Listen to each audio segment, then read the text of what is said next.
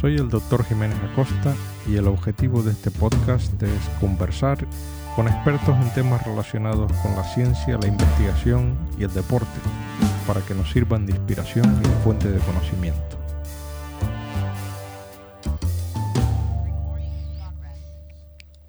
Vicente Ferreira es catedrático de química analítica de la Universidad de Zaragoza y es un referente mundial en, el tema de, los aromas del vino. Es director del Laboratorio de Análisis de Aroma y Enología en la Universidad de Zaragoza. El, interés científico eh, principal de Vicente es en comprender las bases químicas de la percepción aromática eh, y también tiene una labor de traslación a la industria eh, del vino, que hablaremos también a lo largo de este episodio.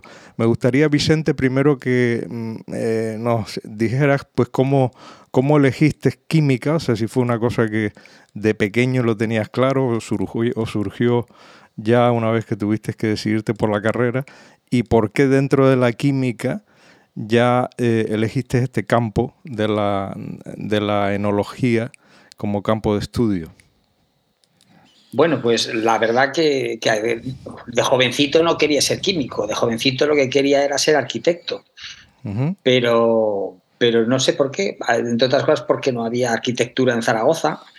Eh, cuando llegó la hora de elegir, pues lo que yo sí que tenía claro es que me apetecía mucho trabajar en una carrera de ciencias y entre físicas y químicas, pues la química se me daba de natural, me parecía muy fácil y la física me parecía bastante más difícil. Así que al final decidí, decidí por, por em, empezar en químicas. Y desde entonces, a ver, que siempre me había también interesado o apasionado el conocer de qué están hechas las cosas, ¿no? Y sobre todo la, la materia. O sea que. Y dentro de la química, eh, acabaste química en Zaragoza, hiciste un doctorado y, ya de ahí te metiste en el área de... Sí, mira, mira, yo, eh, a ver, ahora que no nos escucha nadie, te, diré que la carrera de química me resultó un tanto frustrante. Porque em, yo quería, yo fui a la universidad a que me enseñaran una profesión. Y a mí me enseñaron una ciencia. Teoría. Y eso no es lo mismo. Claro, teoría, cosas que estaban en los libros. Y, yo veía, digo, pero a ver, ¿qué tiene que saber un químico? Pues un químico tiene que saber de qué están hechas las cosas, cómo hacer cosas, cómo hacer materia, cómo hacer sustancias, cómo analizarlas y cómo interaccionar entre ellas. Y lo que me habían dado eran listas y listas de cosas. Y eso me pareció pues muy, muy frustrante. Y luego además vi que no estaba eh, correlacionado lo, las dificultades de cosas que te enseñaban. Por ejemplo, pues teníamos cursos de física bastante complicados y cursos de matemáticas complicados que luego no lo llegabas a emplear en realidad nunca. dices, bueno, no entiendo muy bien cuál es la... Bien, y el caso es que cuando llegué al final dije, mm, no me gusta la investigación académica que se está proponiendo. Ajá porque me parecía pues eso que una investigación poco práctica y me interesaba mucho más pues hacer algo útil. Eh, y en ese momento pues eh, encontré con un profesor que fue mi inventor Juan Cacho que era que empezaba entonces con la química enológica y dije bueno pues mira aquí este campo me interesa Empecé a trabajar con él, hice una tesina primero y luego me dieron una beca en la Diputación General, con la, aquí el gobierno regional y ya desde entonces me puse a trabajar en el campo, en el campo del vino.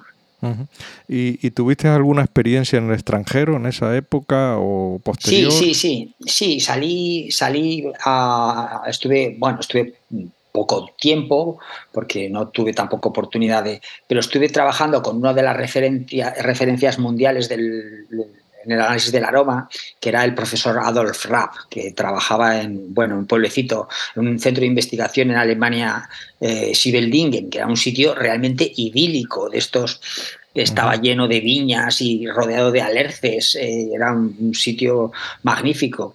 Y ahí el hombre pues llevaba desde los años 70 pues clasificando todas las moléculas que había encontrado en los, en los vinos. Eh, y ahí me fui con los primeros, me llevé mis vinos de, tintos de, garnacha de Cariñena, ahí fuimos los, que hicimos los primeros análisis. Sí. sí. Eh, mira, quería eh, empezar eh, ya con el tema, hablando un poquito algo que a mí particularmente siempre me ha llamado la atención, que es la cómo un producto químico puede traducirse en una, en una señal eléctrica en el cerebro y luego, y luego eh, despertar emociones. ¿no? ¿Cómo, se produce? A ver si puedes explicarlo de una manera sencilla, aunque es algo muy complejo. ¿Cómo se produce esa relación entre, entre una molécula, eh, que, esa molécula penetra en la nariz y hace que huela? Y, y que no solo que huela, sino que despierte emociones, ¿no? Mira, lo, lo curioso que eh, la pregunta está muy bien, pero denota lo lejos que nos hemos puesto del mundo natural y del mundo de la biología, ¿no? O sea, porque es que, eh, a ver, que es que el 99,5 de los seres de la Tierra solo se pueden comunicar vía química. Entonces, desde el origen de los tiempos, la comunicación química ha sido la comunicación. Y lo sigue siendo. Y es, es eh, entonces, absolutamente todos los seres, o sea, una de las necesidades que tienen los seres es interaccionar con, el medio ambiente, eh, tanto con el medio físico, con el medio biológico, con los otros seres, y todo esto, fíjate que, que bueno, pues quitando los, los, bueno, los animales superiores, que te digo que porcentualmente somos una parte muy pequeña de la biomasa, todo se hace vía recepción química. Entonces, las sustancias químicas son el lenguaje, ah, bueno, no, las sustancias químicas, hay un grupo de sustancias químicas que componen el lenguaje primigenio de la naturaleza y que está compartido desde absolutamente el principio y partes del cual hemos ido heredando. ¿no? Entonces, Claro, durante la evolución, pues al, irse desarrollando animales más complejos y sobre todo con la aparición del cerebro, este, el sistema se hace mucho más sofisticado cuando llegamos al caso de los animales, porque los animales introducen un elemento de competitividad esencial en, toda, la, toda la biología, por, lo, por lo que es la movilidad. O sea, introducen una, escala de, de, tiempo, de aceleración de tiempo que no se había conocido. O sea, que el mundo vegetal y el mundo microbiológico no, no, no podía. Pero los animales al moverse son capaces de diseminar semillas, de, de, transportarlas de un, de un, lado a otro, de, eh, acabar con una especie. y ahí se empieza a desarrollar pues, un sistema mucho más complejo porque aparece una petición entre ellos para eh, ser capaces de ser primeros en esa carrera, ¿no? Pues tanto para detectar alimento como para detectar peligros, como para evadir peligros, ¿eh? y ahí aparece un... Pero es un juego perfecto y precioso que se ha establecido desde el origen de los tiempos entre todos los seres y que no es solamente competición, porque la naturaleza, eh, si en realidad tiendes a ella y la ves con un poquito de unos ojos un poco más abiertos, te das cuenta que la cooperación eh, es absolutamente, vamos, continua y necesaria. el, sistema olfativo efectivamente eh, se considera que es el más primitivo de los sentidos. Claro, claro. A ver, porque es un sistema, ya te digo que que evoluciona, o sea, eh, de los receptores eh, más simples que tienen nuestros... o sea, parece que los primeros receptores eh, celulares aparecen ya en, las, algunas de las bacterias y esos receptores celulares, hay un grupo de ellos que evoluciona hacia los receptores olfativos que constituyen el grupo más complejo y más diverso desde el punto de vista genético de, los receptores. la, la novedad que introducimos los, los, animales superiores y sobre todo los mamíferos es la integración de todos esos receptores en un sistema mucho más organizado y mucho más multidimensional eh, cuando lo conectamos al cerebro. ¿no? Mm, pero pero bueno, ya digo que hay, hay la parte de la recepción, hay mm, receptores cuya arquitectura probablemente es muy parecida entre, entre muchas especies distintas. ¿eh? Lo que es el hardware, luego por supuesto el, software es, es, específico ¿no? de, los, de los animales con cerebro. Y todavía tenemos en el, en el cuerpo humano eh, receptores olfativos, que eso hasta hace poco yo realmente no, me, no, no lo sabía que tenemos receptores olfativos en muchos órganos fuera de la nariz.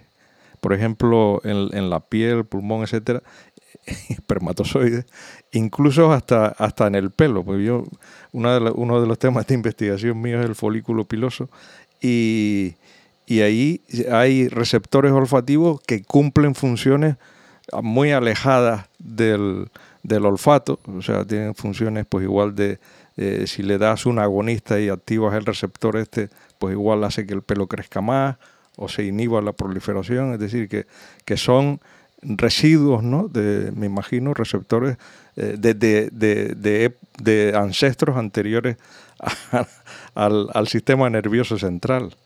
Claro, la, cuestión es que no están conectados al, sistema de percepción olfativa. Eso es. ¿eh? Pero está claro que sí que están cumpliendo una misión de quemorrecepción eh, con una, función más local. Pues eh, sí que se ha especulado con algunos de los receptores que están presentes a lo largo del tracto digestivo que puedan tener papeles asociados a la regulación de algún proceso digestivo. Yo, estos son temas donde ya la yo soy químico y la parte que ya va a la fisiología, aunque me gusta, no, no, no me puedo dedicar a ella con, con, la intensidad que me gustaría. Si te parece, vamos a centrar el tema ya en el, en el vino eh, y, y, para que nos deje una visión global, eh, yo pienso que lo mejor sería eh, resumir o sintetizar qué, qué, se entiende por los aromas del vino, los aromas primarios, secundarios y terciarios, ¿no? para que la gente entienda esa, esa gran diversidad de olores que hay en el vino.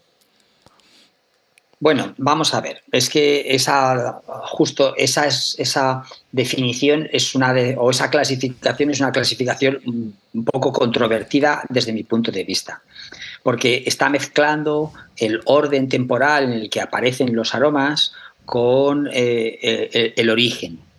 Entonces, generalmente primario se refiere a que son aromas que proceden de la uva, eh, secundario, que son aromas que proceden de las fermentaciones, y terciario, que son aromas que se generan durante el envejecimiento.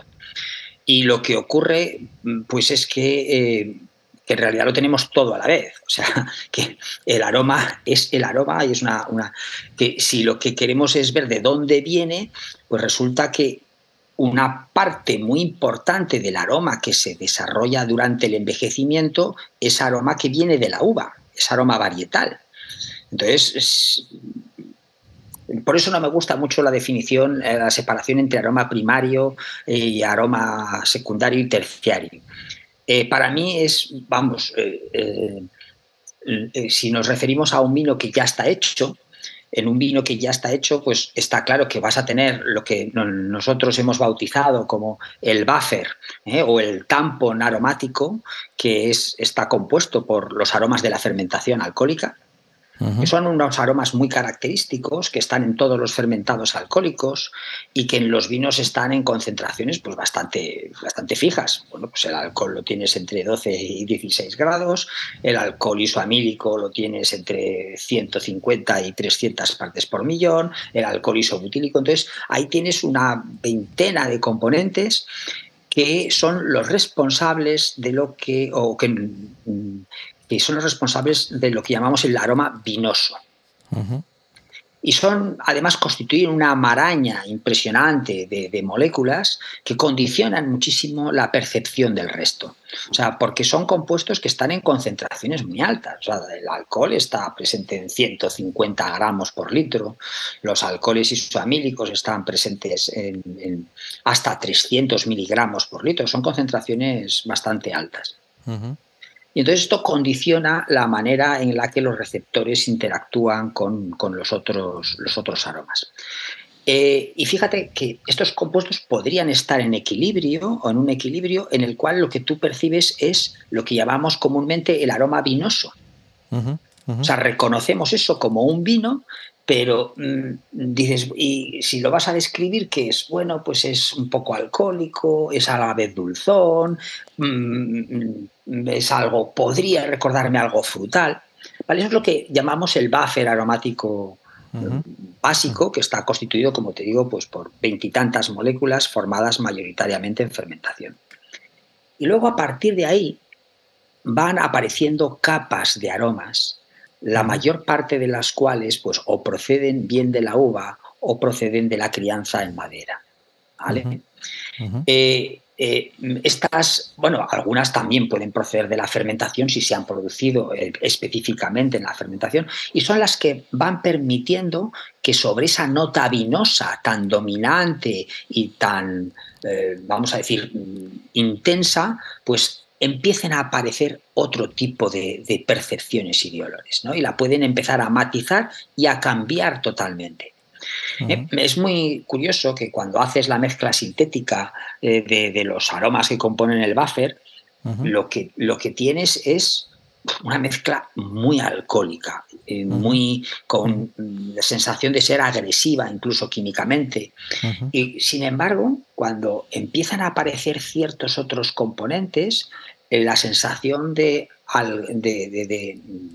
esa percepción alcohólica ardiente va disminuyendo ¿eh? y, y, empiezan a aparecer pues, notas más frescas que pueden y ahí hay, bueno, pues hay mm, algunos componentes que proceden de la uva, que están en cantidades ínfimas y que son esenciales, por ejemplo, para la percepción de esa frescura. ¿eh? Son unos compuestos que se llaman mercaptanos polifuncionales, que son básicamente tres. ¿eh? Eh, y son de los compuestos aromáticos más potentes que existen en la naturaleza. Uno de ellos, por ejemplo, huele a boj. No sé si estáis, estás familiarizado con. Es, una, es un arbusto que aparece en los, en los, en los bosques de, pinos y en otros bosques, bosques europeos.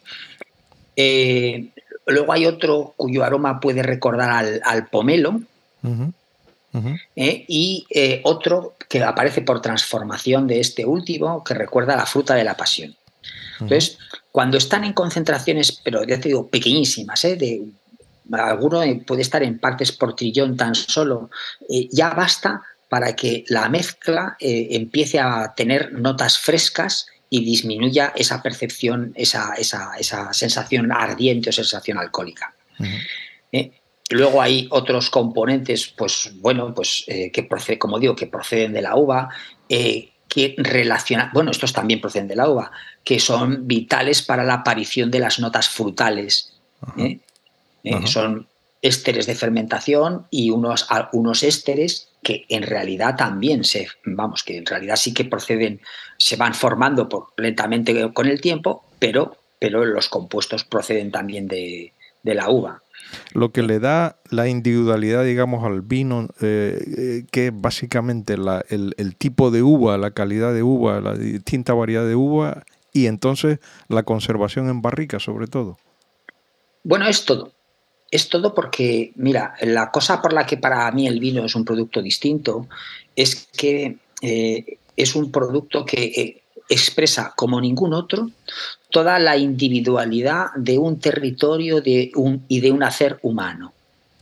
O sea, eh, al fin y al cabo, la, viña es algo, es una construcción humana. O sea, la viña original, la viña silvestre, no, no, no es nada, es una enredadera de la cual no se hace nada. Mm. La viña hay que trabajarla y según cómo se trabaja hay muchas formas distintas de hacerlo. Vas a obtener un producto. Eh, generalmente, fíjate que la historia, mm, pues eso, eh, la, gente ha aprendido a hacer esto a forma de ensayo y error a lo largo de generaciones y generaciones, porque fíjate que muchas de las cosas que se hacen no se puede conocer cuál es su efecto hasta dentro de dos o tres años, ¿no? O más cuando plantas viñas nuevas. Eh, entonces, y, una de las cosas que, hemos descubierto es lo que, lo que te decía, o sea, esa composición, una gran parte de la composición aromática del vino viene de la uva. Está en la uva en forma de moléculas eh, no odorantes, y que se van formando poco a poco, liberando poco a poco a lo largo del envejecimiento. y, es el sello ¿eh? el sello que viene integrado por la viña, viene integrado por, por, el sitio donde se cultiva, la forma en la que se cultiva, el clima específico del año, la forma en la que se hace el vino, con lo cual al final, eh, y todo esto, pues eso tarda, pues según el producto, entre uno y cinco o más años en, expresarse, ¿no? Y por eso es por lo que no hay ningún otro producto que haya hecho la humanidad que yo conozca que, pueda expresar también el, o ligar, eh, ser tan, tan individualizado, ¿no? Tan, no, no, no hay ninguna otra bebida alcohólica que, tenga esta variedad de olores que tiene el vino, ¿no? no, no. A ver, eh, los orientales tienen muchos eh, tés, por ejemplo, que también llevan procesos de, de, elaboración y de fermentación muy sofisticados, mm, pero, pero la, pero es que lo del vino es que es brutal. o sea, porque es que, es que lo tiene todo. O sea, es que tiene. Eh, mm, eh, tiene la complejidad de la uva, que ya de por sí es un, producto extremadamente complejo desde el punto de vista aromático, es que tiene prácticamente de todo tiene la acción de una de, eso, de una microbiología eh, específica y luego tiene toda la cantidad de procesos químicos que se van dando durante el envejecimiento en un medio líquido y ácido. Con lo cual, hay, hay, bueno, pues le estás dando pautas para que vayan ocurriendo cosas y cosas y cosas, eh, y, muchas de esas cosas pues tienen que ver pues con la, el desarrollo de moléculas aromáticas que, que, van apareciendo, ¿no? Eh, cuando vosotros analizáis un vino en el laboratorio, eh, cualquier vino, o sea, así de media, ¿cuántas sustancias, por poner un número aproximado para más o menos hacernos una idea, ¿cuántos odorantes eh, podéis detectar? Bueno, mira, lo que nosotros hemos, eh, a ver, poder, hay que, vamos a diferenciar entre moléculas volátiles y moléculas odorantes. Eh, nosotros mm, más o menos sabemos que en cada vino encontramos unos 40, entre 30 y 50 tal vez moléculas odorantes activas. Eso es lo que nosotros podemos percibir. Hay muchísimos miles de moléculas volátiles. ¿Vale? Pero eh, podemos pensar que prácticamente en la mayor parte de los vinos podríamos imitar el aroma. Mm, muchas de esas moléculas, algunas de esas moléculas son redundantes, o sea, no son redundantes, es decir, que eh, aportan los mismos olores y entonces, eh, si los queremos reproducir, podemos simplificar. Mm, pero nos falta pues necesitaríamos entre 15 y 20 aromas distintos ¿eh? mm, para, para hacer un vino básico. ¿no? Sí, sí, 20 o así. En la práctica encontramos al menos, pues eso, 40 o 45 y el número de moléculas odorantes que eh, estimamos que son las necesarias para definir todos los vinos son 80. 80, ajá. 80. Eh, y ahí excluyo los defectos. O sea, quiero decir que con esa paleta de 80 componentes, en principio mm, somos capaces o deberíamos ser capaces de, componer los aromas de todos los vinos de, normales. ¿no? Sí. Eh, ¿Podéis sintetizar eh, un vino en un laboratorio? Es decir, ¿podéis mezclar moléculas y hacer un vino? Podemos, sí, sí, lo que pasa que saldría el litro probablemente a varios miles de euros. Y, luego además pues no vas a tener nunca el placer de, porque, porque no tiene la historia que tiene el vino detrás, ¿no? Y la gente no lo eh, compraría por eso de que no sea natural y tal. Bueno, no te creas, es que hay, hay, que hay mucha gente por el mundo que nos pensamos que, somos todos como tú y como yo. Y, luego tienes otra gente ahí en Arabia Saudí ah, que dices, oye, ¿qué más me da? Tú dame una imitación de algo muy caro europeo y yo te lo compro. ya, ya, ya.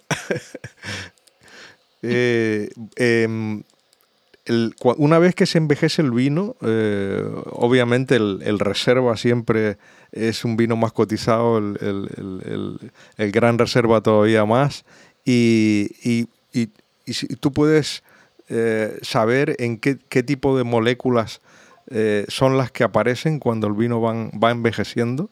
O sea, se correlaciona determinados tipos de moléculas con el envejecimiento en barrica o en botella. Eh, sí, mira, vamos a ver. llevamos también mucho tiempo estudiando cómo se genera el aroma, mm, lo que llamamos el aroma varietal. el aroma evoluciona. Entonces todo, incluso el aroma fermentativo evoluciona. O sea, cuando acaba la fermentación, eh, pues hay muchas sustancias que no están en equilibrio químico. ¿Vale? Y por tanto necesita tiempo para que se alcance ese equilibrio químico. Entonces, en algunos casos, pues hay un equilibrio muy básico que casi todo el mundo recuerda, que es ese de eh, ácido más alcohol igual a éster, más agua, bueno, pues el ácido, pues puedes pensar pues un ácido como el ácido isovaleriánico, que, es el que huele a pies, por ejemplo. El alcohol, puedes pensar el, el etanol, ¿eh? que huele a alcohol. Y el éster es el isovalerato de tilo, que resulta que huele a manzana.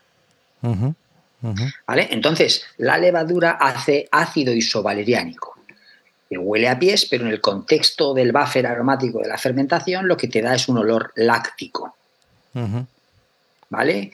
Eh, pero cuando eso se envejece, se convierte por su, el, equilibrio químico natural en el isovalerato de tilo que huele frutal, huele a manzana y en el contexto de la, del vino, pues lo que notarás es que el vino está desarrollando notas a frutas rojas o a frutas negras. Eso es una de las cosas que pasan. Luego, otra de las cosas que pasan es que, fíjate, lo que te decía, la uva es una maravilla, porque la uva tiene montones de aromas, pero los guarda en forma eh, que para ella sean no tóxica. Entonces, la levadura no es como las naranjas o como otras frutas que no, no, tiene estructuras donde almacenar las moléculas del aroma. Y entonces, lo que hace para guardarlas es unirlas a un azúcar o a varios azúcares. De esta manera, la molécula se queda anclada, deja de ser volátil y deja de ser tóxica. ¿Eh? Eh, también si, bueno, la puede unir a otras cosas, pero entonces, ¿qué pasa? Pues durante el envejecimiento, esa unión entre el azúcar y, la molécula aromática se puede romper al pH ácido del vino, pero es una cosa que puede ocurrir tras dos años. ¿vale? Va ocurriendo poco a poco, son procesos químicos súper lentos, y entonces eh, tú tenías una cosa que en la uva pues no, no, no notabas ningún olor, y a los dos años de repente pues empieza a aparecer un olor floral. ¿eh? O empieza a aparecer un olor que recuerda a la canela.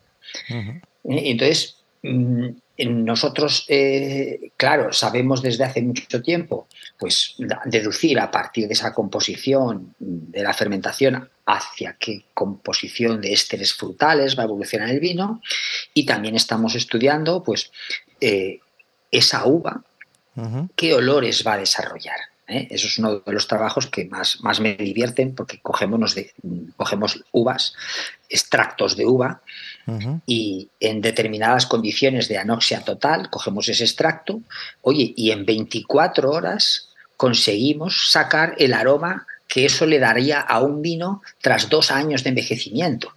Ajá, interesante, ¿no? Claro, y aparecen, aparecen olores realmente, vamos, que son los que luego hueles en el vino, ¿no?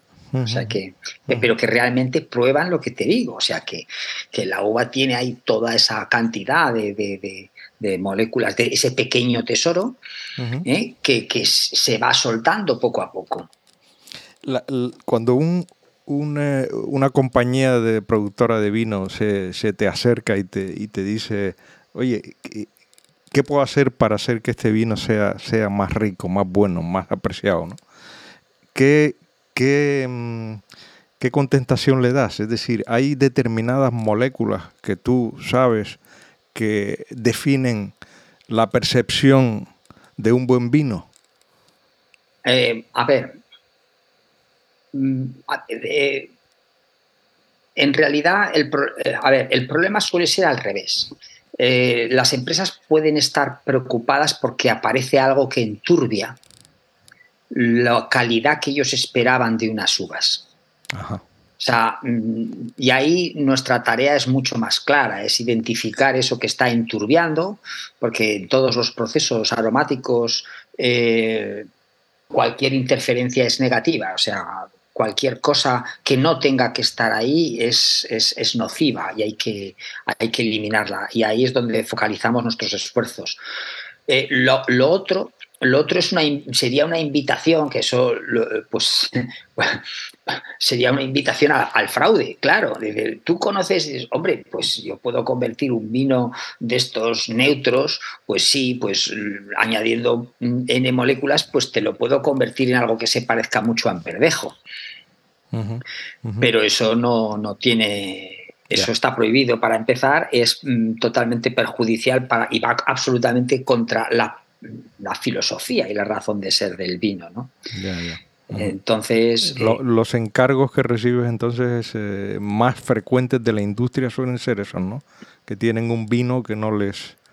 Ah, claro, o, que quieren eh, realizar optimizaciones y necesitan, pues nosotros, eso, en nuestra capacidad, por ejemplo, para saber de antemano qué aromas pueden dar las uvas, pues ayuda. Luego, ahora, ahora la industria está muy preocupada, con razón, pues por todos los efectos del cambio climático, porque están volviendo loco. Fíjate que el cambio climático en viticultura y en enología sabemos desde hace más de 30 años que, es imparable. ¿Y que está eh, afectando la, calidad del vino o la producción? Todo, todo. O sea, pero si es que no tienes más que hablar con la gente de cualquier bodega y te dirán que hace 30 años vendiviaban tres semanas más tarde de lo que lo hacen ahora y que encima ahora cogen los vinos con tres grados más de los que los cogían hace 30 años. O sea, mm, suma todo eso, ¿no? Y la cosa, bueno, pues eh, cuando voy a visitar a compañeros, eh, otros investigadores que están en otros países, cuando veo allá a los alemanes, que en el año, la primera vez que fui ahí, en el año 90, pues eh, vamos, no podían soñar ni en cultivar Pinot Noir. O sea, las variedades tintas en Alsacia se les daban, pero fatal. Y ahora ya tienen la fecha, ya están cultivando tempranillo. Ajá. Ya, ya. Y ya tienen la fecha puesta a la que piensan que van a empezar a poder poner garnacha, o sea que... Ajá. Sí, sí, o sea que ha cambiado todo. Eh, cuando, cuando abres, eh, cuando, ¿cuáles son los principales defectos que, puedes encontrar, eh, los defectos aromáticos, ¿no? al abrir una botella de vino? O sea, a veces de esos que abres un vino y dices, esto está malo, ¿no? ¿Cuáles son bueno, bueno hay uno primero que, que, es el que podría venir ligado al tapón, al corcho, ¿eh? que es el, olor a corcho, que es una, bueno, pues es una molécula que, se ha descubierto en los corchos, que no está solamente en los corchos, que forma parte de todo el entorno natural, pero que eh, si mm, eh, que cuando aparece, o sea, las bodegas llevan un control muy estricto y hay bodegas que te pueden garantizar que eso va a ocurrir menos de una de cada mil o de cada diez mil veces. Pero hay algunas que llevan menos o menos control o que eh, pues ese, ese defecto puede ocurrir. Es un defecto del corcho, digamos. Del, eh, es un defecto. Es un problema introducido por el corcho, sí. Es que el corcho, ten en cuenta, el corcho por lo demás es, es vamos, yo estoy claramente a favor, ¿eh? porque es una, un ecosistema mediterráneo y el mejor cierre que puede haber. Pero, pero eh, claro, es un producto natural y los alcornoques pues eh, pueden ser atacados eventualmente, bueno, están en interacción, como lo decíamos, están en interacción continua con toda la, flora y la microflora y con la microbiota de alrededor. Y en algunos casos hay algunos ataques eh, de hongos que son los que inducen la formación de ese olor. ¿Vale? Entonces, bueno, las, ya te digo, las empresas corcheras tienen protocolos cada vez más estrictos para que esto no ocurra, pero eventualmente puede ocurrir. ¿Eh? y es un olor así como a humedad. ¿eh? Y que está causado por una molécula que está presente también en cantidades ínfimas, ínfimas. ¿eh? Eh, y luego otro defecto que puede ocurrir es lo que se llaman los aromas de reducción, que están formados por, pues, ácido, por ácido sulfídrico y por pequeños mercaptanos volátiles que algunos vinos pueden acumular ¿Eh? durante el envejecimiento. Entonces, cuando abres el vino te encuentras un olor a huevos podridos, ¿eh? o así, a un olor azufrado, que en algunas ocasiones al airear se va, pero en otras ocasiones se queda ahí súper persistente, ¿no? Y eso, pues, obviamente... ¿A qué se deben estos, ese defecto? ¿Es, eh, ¿En la pues fermentación? La, Mira, es, es, es, mm, a ver, se debe a, eso, a pequeñas cantidades de, sulfídrico y de metanotiol, cuyo origen, desde luego, es fermentativo, ¿eh? Eh, y que bueno, pues en algunas, algunas añadas, eh, por razones que no se acaba de, comprender del todo, a ver, porque hay una parte del defecto que, se identificó pronto, que es cuando las levaduras no tienen suficiente nitrógeno, mm. pues entonces pueden tener algún problema metabólico y pueden producir cantidades mayores de estos aromas de reducción. Entonces, el, el, problema es que estos aromas de reducción, pues cuando se dan en la fermentación, tú los notas rápidamente eh, pero mueves el vino, o sea, lo, aireas y desaparecen. Pero los puñeteros no se van, solamente los dejas, parte se va, pero hay otra parte que se queda, ¿eh? Se queda en, bajo forma de otras, vamos, bajo formas oxidadas, que entonces no huelen, son, forman eh, polisulfuros. Y esos, cuando el vino se vuelve a encerrar en la botella y no tiene ningún contacto con el aire, pues alguno de esos polisulfuros pues puede empezar a, eh, a producir, a volver a revertir esas, esas moléculas de aroma desagradable. Cuando la gente dice que el vino lo abres y está picado, ¿a eso qué, se refiere? ¿Qué, traducción tiene? Eso, eso es un defecto ya mucho más antiguo y ahora ya no pasa más que vamos, en, botellas comerciales yo diría que en ninguna. O sea, igual puede pasar en alguna elaboración artesanal. Eh, ese es un ataque por bacterias acéticas. ¿eh? Entonces, desde, vamos, ya digo, en, la, en la industria eso ya no, no, no ocurre.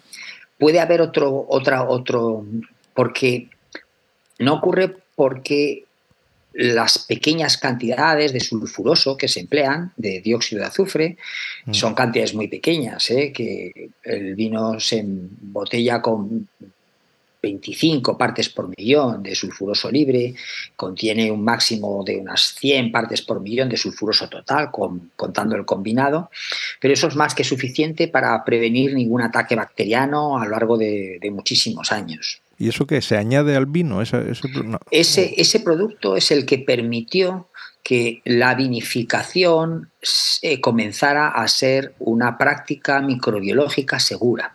O sea, hasta que no se introdujo el, este aditivo, es, bueno, a ver, este aditivo ya lo estaban empleando en tiempos medievales de manera inconsciente, ¿eh? pero hasta que no se aprendió a manejar no se pudieron hacer vinificaciones industriales sin riesgo. O sea, este, este componente pues, eh, tiene la propiedad de, en muy pequeñas cantidades, es capaz de inhibir el crecimiento de las bacterias. Y, sin embargo, las levaduras, las levaduras que son, llevan con nosotros pues, más de 6.000 años, y piensa la cantidad de generaciones de levaduras, porque las levaduras se pueden multiplicar en horas, ¿no? La cantidad de generaciones de levaduras que pues, ya se han acostumbrado al sulfuroso. Algunas, las levaduras vínicas, de hecho, producen ellas ya sulfuroso. Y lo incorporan como, como un elemento para, para matar a, las, a, otras especies competidoras de, para imponerse ¿eh? en la fermentación del mosto las levaduras, eh, por curiosidad, es que no tengo ni idea de la producción de esto, pero las levaduras es, es, eh, es un organismo que se, que se compra o, que, o es un organismo que de forma natural... Eh, es un organismo que está en, es ubicuo, está en todos los sitios. Mm. Lo que pasa que entonces y en las bodegas, en las bodegas, pues lo normal, si no han empleado nunca, o sea, en las bodegas tiene que haber una pobla, ¿ves? Hablamos del terroir de nuevo. Aquí aparece ahora el terroir microbiológico. la bodega va a tener también una carga de levaduras especial, que son las levaduras que mm, en esa zona pues se han ido imponiendo al cabo de los años y que son las que están predominando eh, y están flotando en el ambiente y que son las que van a llevar a cabo la fermentación.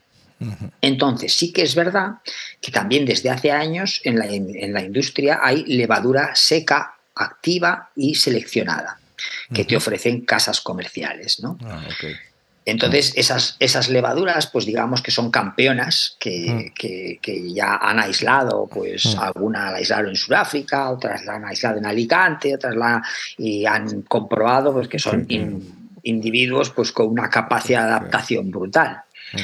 Y entonces una vez que se meten esas levaduras seleccionadas en la bodega, es muy probable que esas se hagan ya resistentes y ya se hagan predominantes en la, en la flora. Y pues eso, ahora hay ya muchas bodegas que emplean este tipo de levaduras para iniciar la fermentación porque está mucha seguridad. A ver, es que la gente no es consciente de que mm, una fermentación, cuando tienes un producto, mm, tienes 30.000 kilos de uva o 40.000 kilos de uva que cuestan mucho dinero y mucho esfuerzo, eh, Mm, la posibilidad de que sea, se, eh, no fermenten bien, que haya una parada de fermentación. Es que se, eso le pone los pelos de punta a cualquiera. Claro. O sea, el azúcar, eh, mientras tengan azúcar, son el, el, blanco de todas las especies microbiológicas perniciosas. Ajá. Por eso es, la fermentación es tan importante que transcurra en condiciones de máxima higiene y a la vez de máxima eficiencia, para que el azúcar desaparezca en pocos días y se convierta ya en un producto más seguro. O sea, una vez que... Es algo, perdona, es, algo eh, raro o, es algo realmente frecuente que ese, que ese evento ocurra, ¿no? que la fermentación se pare y te destroce una, a eh, ver, como te digo, la tecnología ya ha avanzado mucho, ahora es muy infrecuente, pero hace, pues cuando yo empecé a trabajar, eh, fíjate que entonces las bodegas ni siquiera tenían equipos de frío.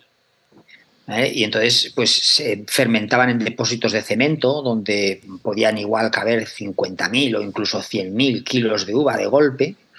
Y a veces la fermentación arrancaba de una manera tan violenta esto lo, he visto yo, que eh, desprende tanto calor, tanta uva junta, porque claro, es un proceso en el cual hay seres vivos consumiendo glucosa y produciendo energía.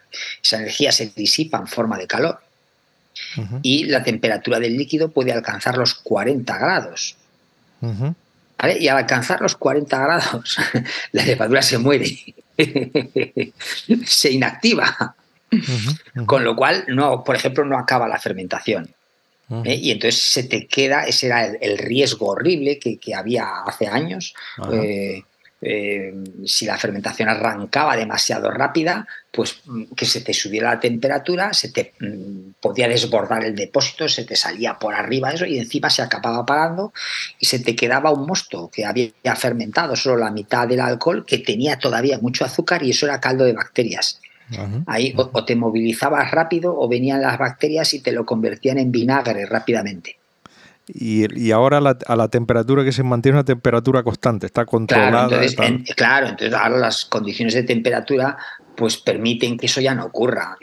Tú le dices, oye, que la temperatura no suba de 25 grados. Se activa la camisa de frío y ya ese riesgo ya ha desaparecido. Entonces, al regular la temperatura, ya la fermentación no se desboca. ¿no? ¿Eh? luego también pues, se ha aprendido mucho acerca de la nutrición de las levaduras, eh, pues para, asegurar eso, que las levaduras pueden acabar ¿eh? la fermentación con seguridad. Hace años lo mismo, por ejemplo, en, los, en, vinos blancos y en vinos rosados, pues podía haber problemas de paradas de fermentación. porque según, mm, claro, los tienen menos nutrientes que los vinos tintos. ¿Eh? y, pues eso, cuando se, combinaba todo lo que te digo, pues la falta de control de temperatura, que igual la levadura no tenía suficientes, igual no tenía suficiente nitrógeno, que es que entonces no se, no se medía, ni, se ni se corregía. Pues llegaba la pobre levadura a fermentar el 80% del alcohol, o el pero se quedaban ahí 20 gramos de azúcar y eso ya... ya. se te quedaba ahí un producto que, lo dicho, como no intervinieras, ahí aparecían las bacterias y esas ya... O sea, que el, azúcar, el azúcar se consume todo ahí dentro de la... Claro, claro, claro, claro. Es que es, eh, eh, claro, es la manera en la que, bueno, es una manera de preservar el, producto. ¿Eh? no, no de preservar el alimento porque, claro, quitas, pierdes, digamos, las calorías que tenía el azúcar, las pierdes una parte, hay otra parte que se conservan en la forma del alcohol, pero es la manera en la que tienes de hacer un producto duradero. Eh, Vicente, em, em, tenía por aquí una pregunta que quería preguntarte. Eh, un vino determinado, un vino Rioja de marca X, eh, em, ¿por qué hay diferencias siendo el mismo vino de, un, de una añada u otra en, la calidad de los aromas? O, no es tan perceptible esa diferencia? A ver, hay, hay pequeñas diferencias, pero porque en la empresa trabajan muchísimo para que sean pequeñas. Porque las uvas cambian cada año. Y las condiciones cambian cada año. Lo que pasa que las empresas, una de las de sus especialidades es justamente pues son capaces de manejar esos cambios eh, y en empresas grandes pues tienen herramientas que fundamentalmente consisten en el cupás, o sea, en el, mezclado de vinos de parcelas distintas para, para, hacer que, sus propiedades sean lo más constantes posibles años a año, año a año. Pero claro, es que estamos hablando de un producto natural, no puedes tener... Eh, la misma cosa un año que te ha llovido 800 litros que un año que te ha llovido 300 y o un año que has tenido unas temperaturas de, promedio de 22 grados que otro que has tenido de, 18. sí. Sí, pero se trabaja para mantener entonces la uniformidad del vino, ¿no? claro, claro, eso es una de las cosas que, las, las, bodegas, y justamente las bodegas de La Rioja son especialistas en, hacer eso. O sea, llevan muchos años perfeccionando la manera de ofrecer productos de, una calidad pues muy, muy, muy, muy bien mm. estandarizada, ¿no? Eh, he leído algo sobre eh, lo que se dice como, se define como la nariz electrónica, ¿no? Eh, ¿qué, papel juega eh, este tipo de tecnología y si puedes un poco resumir qué es en la, en la enología o qué papel puede jugar en el futuro, tanto eso como la inteligencia artificial? Bueno, a ver, la nariz electrónica ya se llevamos, llevamos mucho tiempo oyendo hablar de esas. Las narices electrónicas son en realidad sensores de gases. ¿Vale? Entonces son simplemente pues, distintos tipos de sensores, que los hay de muchas modalidades distintas, que son bueno, pues eh, plaquitas, pueden ser plaquitas metálicas, pueden ser, de, pueden ser incluso biosensores, pero lo más normal es que sean óxidos metálicos, eh, sobre cuya superficie se pueden absorber determinadas moléculas químicas. Entonces, al absorberse la molécula química, se produce algún cambio en, la, en, la, en las propiedades pues pueden ser piezoeléctricas o de masa o de, en las propiedades de esos, de esos, eh, o, de conductividad de esos óxidos y esas, eso es una señal que se codifica, ¿vale? Eh, entonces, una, una son capaces de producir, vamos, la industria ha sido capaz, es capaz de producir muchos tipos de, óxidos metálicos, que cada uno de los cuales pues tiene una afinidad mayor o menor por, distintos grupos de moléculas, de manera que se puede ensamblar eh, redes más o menos complejas de todo este tipo de sensores y se pueden integrar y conectar a un sistema, vamos a decir, pues, pues más o menos inteligente. ¿Eh? de manera que lo que va a recibir es una señal mm, de, referida a los gases con los que está en contacto. Vale, entonces, si el sistema es suficientemente complejo, está claro que puede, lo puedes enseñar porque está unido a sistemas de inteligencia artificial y de redes neuronales, pues le, puedes enseñar a reconocer cierto tipo de patrones de, aromáticos. ¿eh?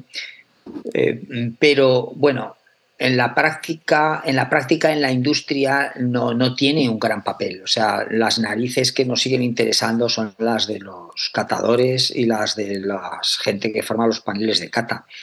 Te lo puedo explicar porque es que, a ver, la sensibilidad que tenemos, que tienen nuestros receptores hacia algunas moléculas no se puede todavía imitar de, con sensores artificiales. O sea, se podría decir, hombre, alguien me puede decir, hombre, pues por poder pueden clonar el, receptor olfativo, Sí, claro.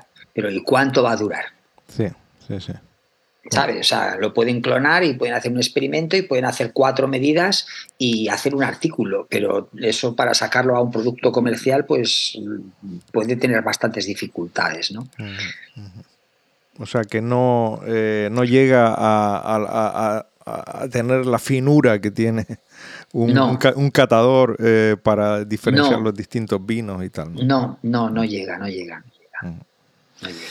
Eh, quería preguntarte eh, por, por, tus momentos eureka, los momentos eureka defino o se definen como aquellos momentos en los cuales has, has tenido algún momento de especial emoción al, haber hecho algún descubrimiento o, algún paper que te aceptaron o, algo que, bueno, todo, todo investigador eh, y más de tu talla, eh, con tantos años de investigación, pues seguro que has tenido uno o varios, ¿no? Entonces querías que, quería que, que, que nos dijeras eh, tus momentos eureka. Mira, uno de los más, de los que más me impresionaron pues es la vez que conseguimos por fin imitar el aroma de un vino o de algo que se parecía a un vino.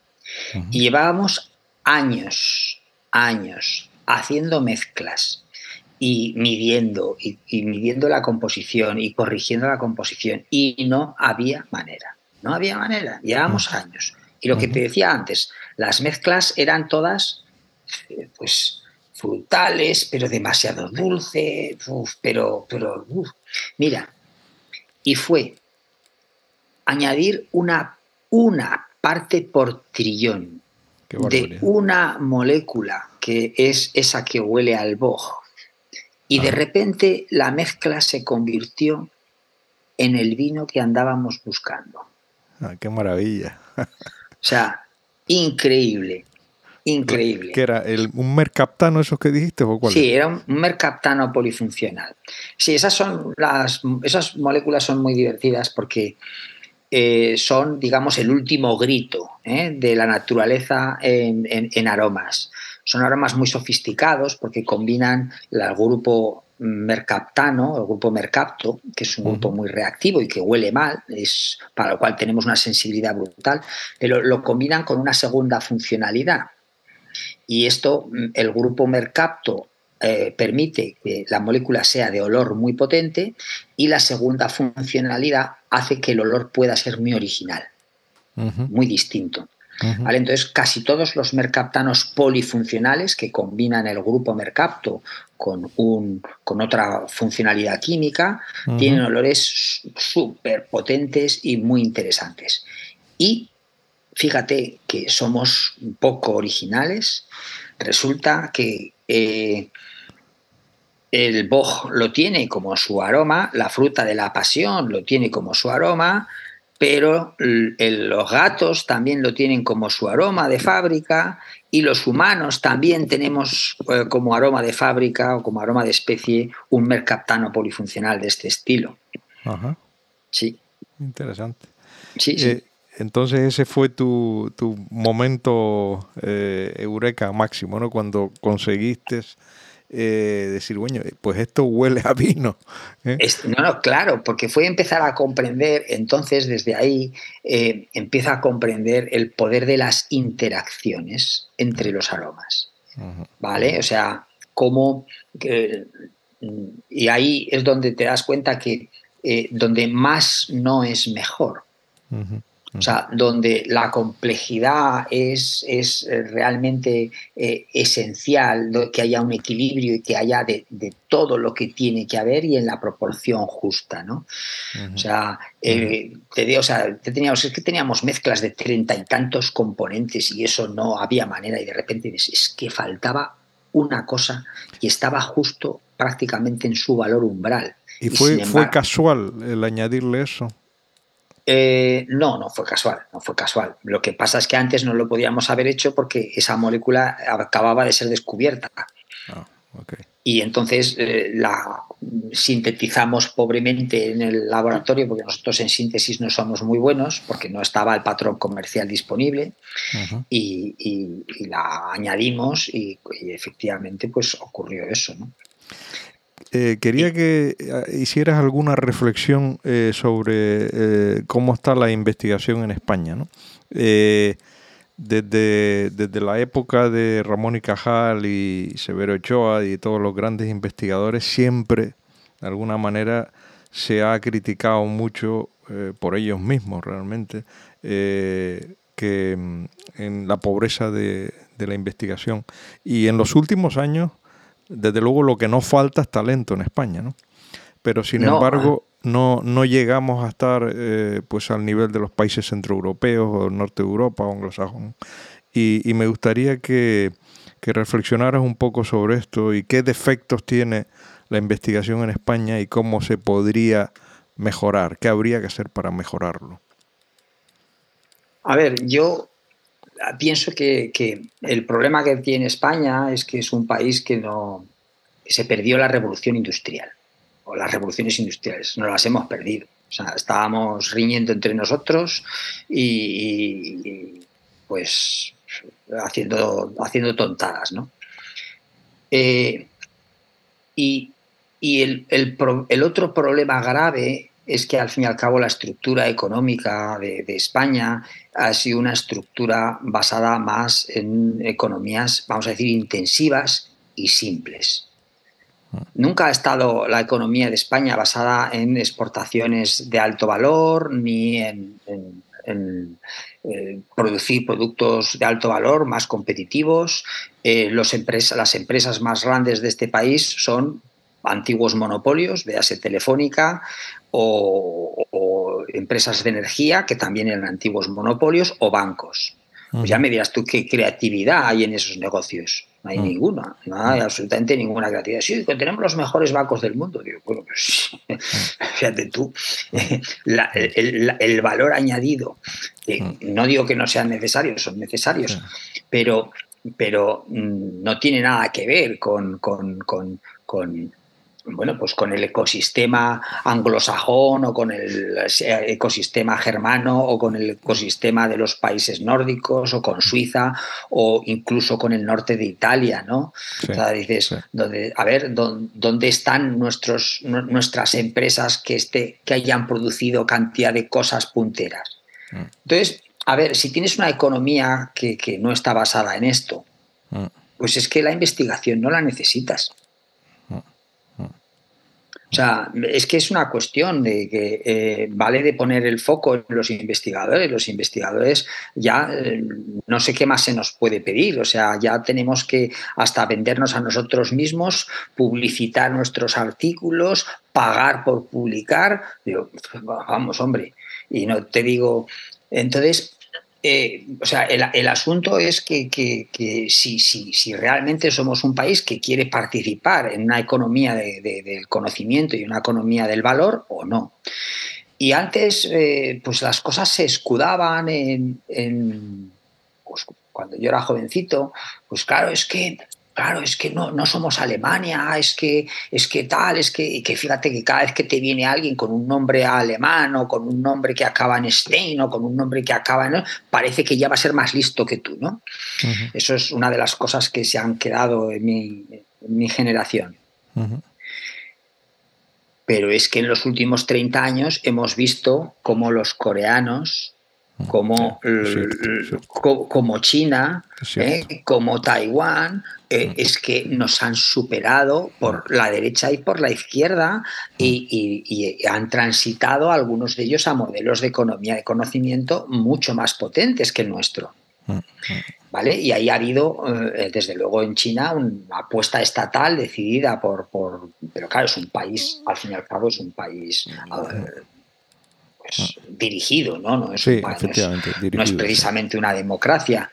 Eh, y, pero ahí se ha visto que si hay voluntad, lo único que tienes que hacer es proveer los recursos y puedes transicionar desde una economía agrícola atrasada hasta una economía puntera. ¿no? Sí, eso Corea del Sur, por ejemplo, es un buen modelo porque no es un, no es un país dictatorial y realmente la producción científica es, en todos los campos. y la, y la producción industrial. Luego lo que mm. pasa es eso, que es, es fíjate que ahí ah, entramos ahora en temas un poco más espinosos, porque la estructura social tampoco lo conozco muy bien, pero parece ser que los conglomerados eh, industriales están relacionados con las grandes familias, ¿no? De, son propiedad de, de, familias que son ultra ricas, ¿no?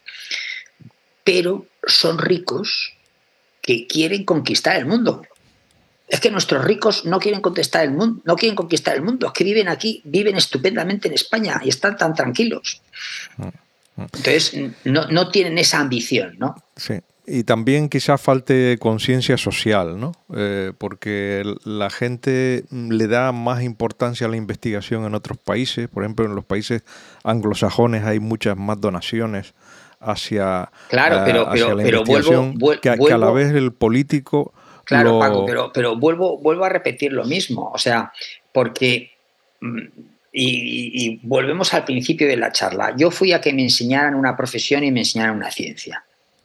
Mm. A ver, es que si no tienes experiencia de que apostando por el conocimiento realmente puedes triunfar, pues es que eso no permea, lo digas como lo digas. O sea, cuando la gente sea consciente de decir, ah, mira, coño, que mi vecino que se ha hecho, que, ha estudiado matemáticas, oye, y que tiene un salario de 60.000 euros por al año, dices, ah, oh, bueno, mm, pues entonces ya verás tú cómo todo el mundo empieza a apreciar las matemáticas. O sea, que es que... Pero dice, no, no, fíjate que mi vecino que es científico y, se ha pasado 10 años en el extranjero, habla tres idiomas, se ha arrastrado por cuatro países distintos, eh, dirige no sé qué y está pendiente de a ver si el pobre tiene una beca o, si se tiene que volver a, ir a otro país. Dices, la, bueno, una, estabilidad, una, vida, una vida envidiable. La estabilidad es uno de los problemas que, muchos investigadores han mencionado en los diferentes episodios. La falta de estabilidad profesional del investigador.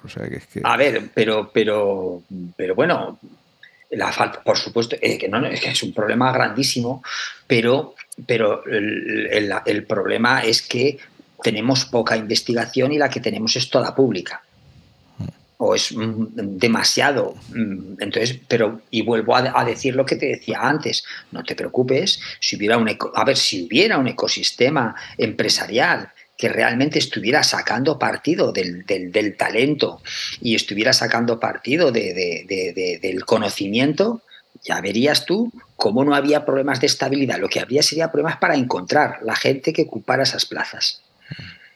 Sí, sí. A ver, es una. Dime, dime. Sí, que es una, es una combinación de las dos cosas. Obviamente, el, el sector público tiene que apostar de una manera muy inteligente, pero al final, mm, seamos claros, el mundo funciona en base a empresas. Entonces, eh, o, la iniciativa privada eh, se, realmente se conduce por ahí. ¿eh? Y ahí, pues me imagino que aparte de apostar y de, de generar un sector público que sea mm, vamos a ver, consistente y, efectivo, pues también es importante cuidar que la economía del país vaya mm, hacia sectores que realmente sean productivos y no a sectores parasitarios. ¿no? Sí, hay, que, hay que fomentarlo, indudablemente. eh, porque la universidad pública sigue teniendo muchos defectos de, siempre, ¿no? La, endogamia eh, y, y, lo que dices tú, o sea, ¿cuántos investigadores hay que tengan patentes? Muy pocos. Y cuando te vas a cualquier universidad extranjera, pues oye, todo el mundo tiene en su currículum no sé cuántas patentes y tal. Yo pienso que, pero claro, el, el, empresario privado, ¿a cambio de qué va a poner dinero para investigación? ¿Entiendes?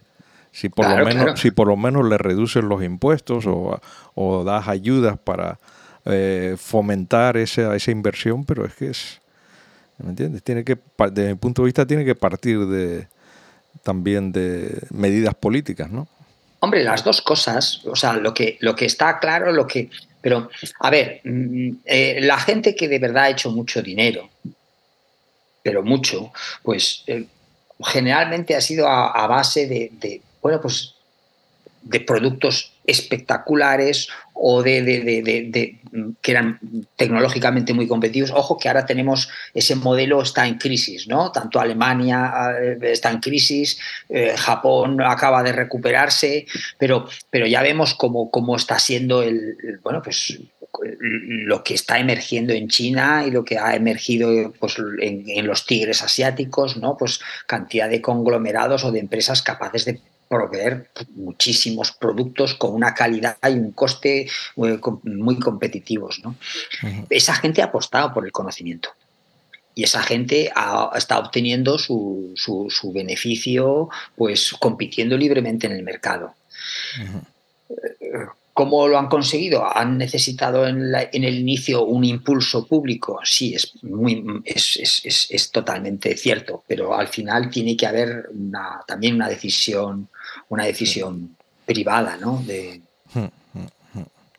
Eh, ¿Algún consejo que tengas después de, de este pesimista pesimista reflexión sobre la investigación en España, alguna, algún consejo que le hagas a un investigador joven, alguien que esté pensando dedicarse a, la investigación, alguien que acaba de, terminar la carrera de química en tu facultad y quiera dedicarse, ¿qué le dirías? ¿Qué, qué, consejos le darías?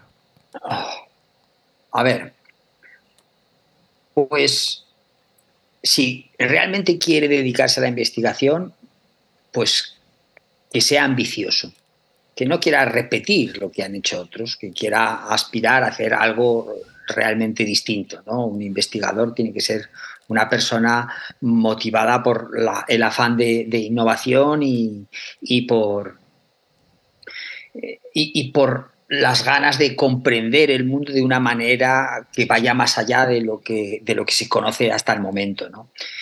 Y que vaya, que busque dónde puede conseguir aprender eso de la manera más eficiente.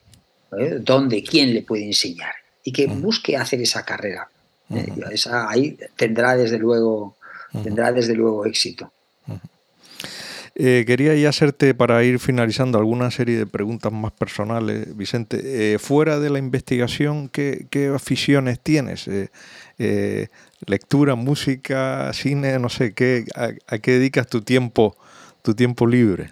A ver, el tiempo libre es una cosa de la que he carecido en mi vida, pero, pero mucho. Eh, lo dedico a, hacer deporte. Para mí, la marcha nórdica. Ah, sí, ¿eh? Ah, sí, sí. Hacer kilómetros esquiando. No, bueno es, bueno, es la marcha nórdica, es un deporte muy poco conocido, eh, que eh, parece mucho, es mucho más difícil de lo que parece a simple vista. Ves a mucha gente con bastones por la calle haciendo algo que mm, piensan que es marcha nórdica, pero que no es propiamente marcha nórdica. O sea, es un deporte muy nuevo, ¿sabes? Y la eh, ¿En la nieve o no? No, no, no, no. Ah, no, no, no. Ah, bien, bien. la marcha nórdica, ¿qué es entonces? ¿Como una especie de marcha atlética, digamos? Es, es andar con bastones. ¿Vale? Es andar con bastones, pero en el movimiento, pero tienes que andar impulsándote con los bastones.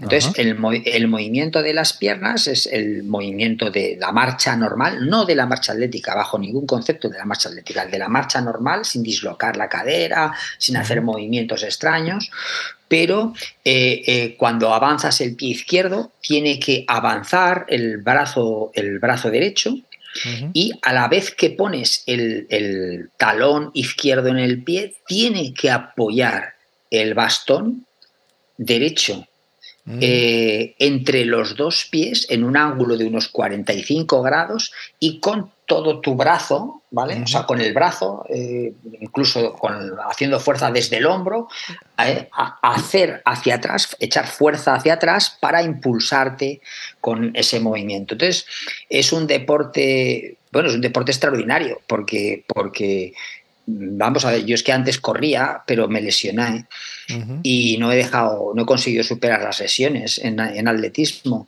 Y ahora con marcha nórdica consigo el mismo, no, el, mismo gasto energético, pero, pero sin agresión a mi cuerpo ninguna, sin lesiones y encima, bueno... Mm, ¿A qué velocidad se va? ¿Cuántos kilómetros haces en una hora? Mira, el, eh, yo cuando, si, estoy en carrera, eh, pero que eso, puedo llegar a velocidad máxima, puedo llegar a 9 kilómetros por hora en una hora.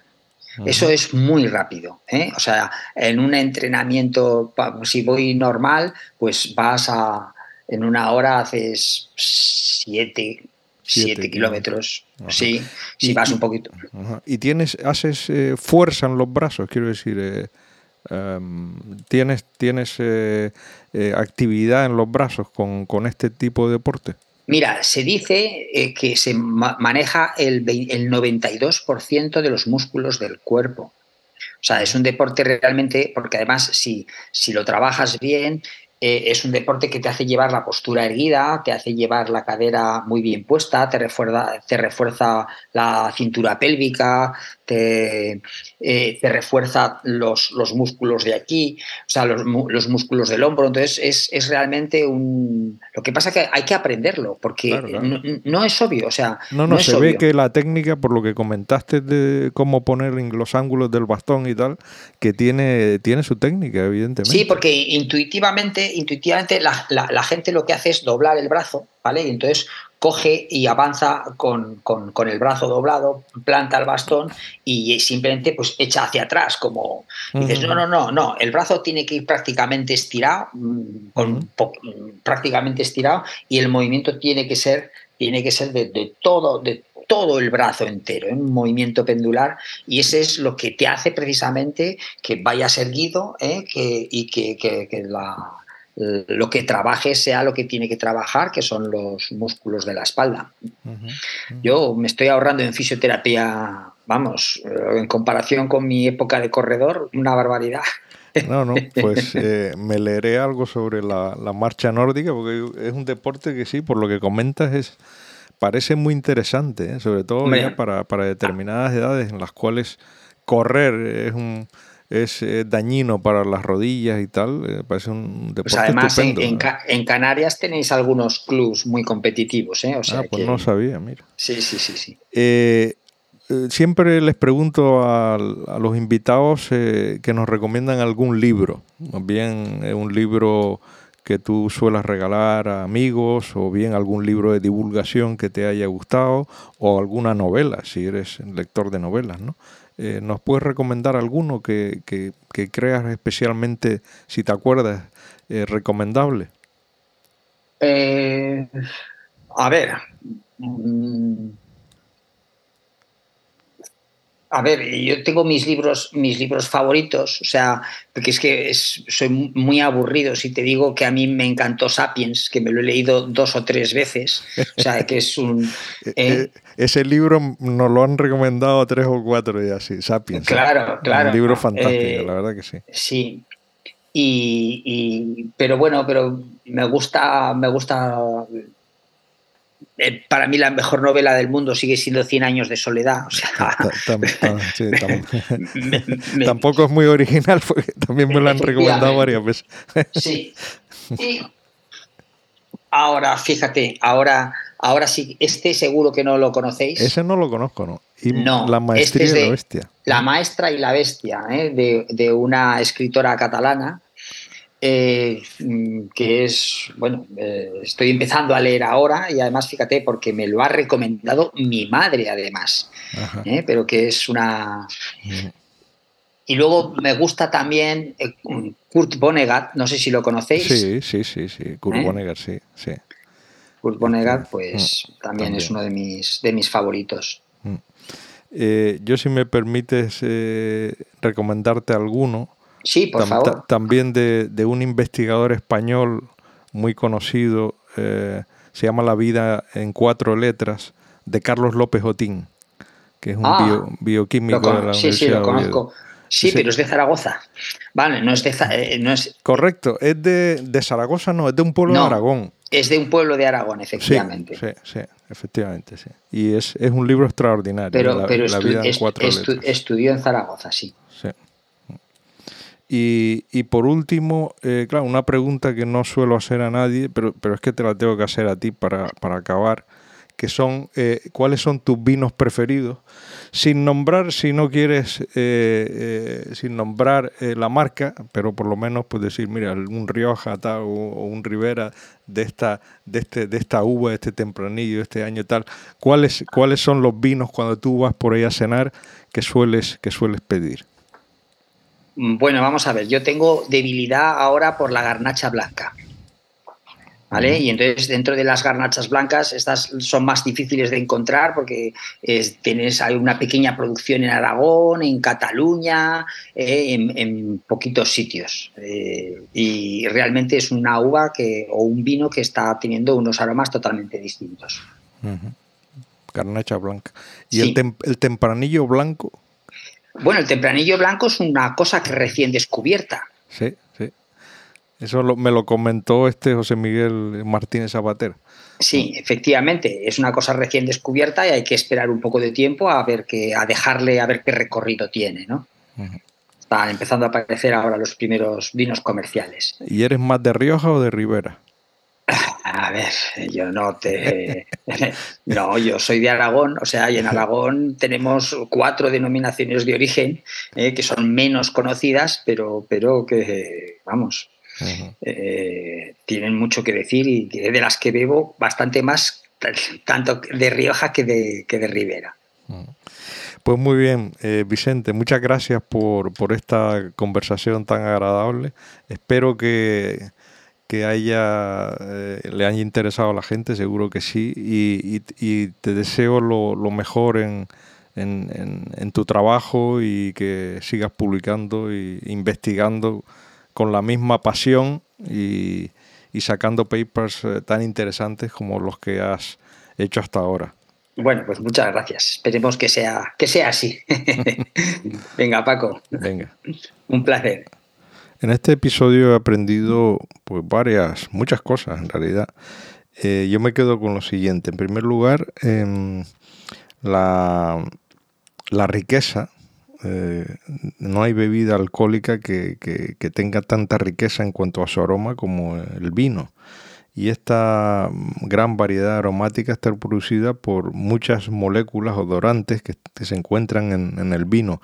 Él dice que cada vino puede tener entre unas 30 a 50 sustancias o moléculas eh, odorantes que provocan olor y que es lo que da resultado al aroma final del vino.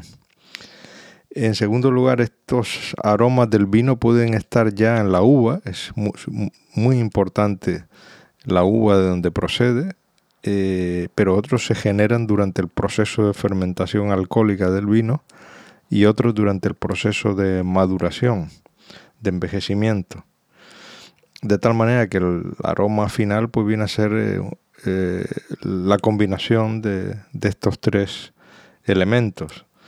Eh, es interesante que con el envejecimiento del vino, con el almacenamiento, se siguen liberando moléculas odorantes que proceden de la uva. Eh, de tal manera que, por ejemplo, él describe los eh, mercaptanos funcionales como uno de, los, de las moléculas más importantes que dan un aroma eh, individualizado a cada, a cada vino. Después también explicó causas, por ejemplo, cuando abrimos una botella de vino y está malo, pues puede ser debido al corcho Eh, puede ser debido también a, lo que se llaman los aromas de reducción de la fermentación, que pueden dar un olor sulfídrico eh, desagradable. Y también puede ser debido a, un ataque bacteriano, ¿no? Pero dice que esto rara vez se ve hoy día en los, en los vinos. Y por último también destacaría el papel de las levaduras en la fermentación. Él habla de eh, que hay levaduras específicas hoy día que se compran eh, para eh, fermentar el vino y que hacía años, por ejemplo, había hacía años pues había problemas con que la fermentación se paraba, pero hoy en día con los controles de la temperatura durante la fermentación todo esto está muy controlado y rara vez ocurre un problema de estos. Y también aprendí otras cosas fuera de lo que es el vino. Por ejemplo, me voy a interesar a ver qué es esto de la marcha nórdica, que es el deporte que practica eh, Vicente Ferreira y que por lo que se ve es un deporte excelente. Y, también los vinos que él prefiere, que son los que más eh, le gusta ahora probar, que son los que proceden de la uva garnacha blanca. Y esto es todo en este episodio. Eh, les emplazo eh, dentro de dos semanas en que subiré un nuevo episodio de Aprendiendo del Experto.